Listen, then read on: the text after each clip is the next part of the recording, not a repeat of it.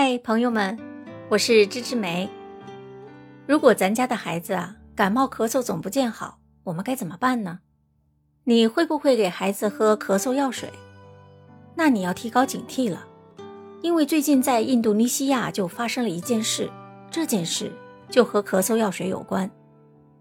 欢迎收听乐活南洋，芝芝梅带你聚焦东南亚。最近啊，在印尼。有百多名幼童因为喝了咳嗽药水而失去了生命。这件事要从今年的八月开始说起。印尼的卫生部和儿科医生协会今年八月底以来陆续收到了很多报告，是关于非典型急性肾损伤病例增加的报告。印尼全国有二十二省发现至少两百四十一起这类的病例，其中一百四十一人死亡。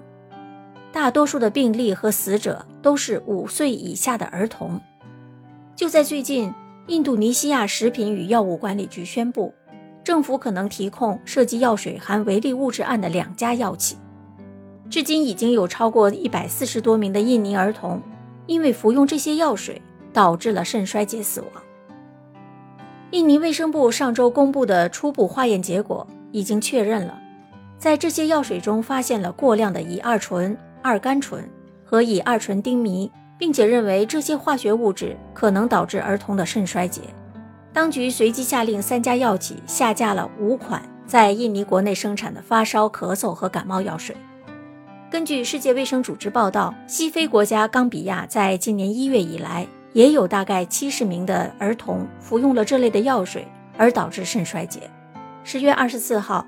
印尼食品与药物管理局长佩尼在记者会上说，管理局将和警方从刑事角度来调查两家药企相关产品的成分，但是他并没有透露是哪两家药企，只是宣称他们的产品成分含有严重超标的剧毒物质，这些都是可能造成肾衰竭的原因。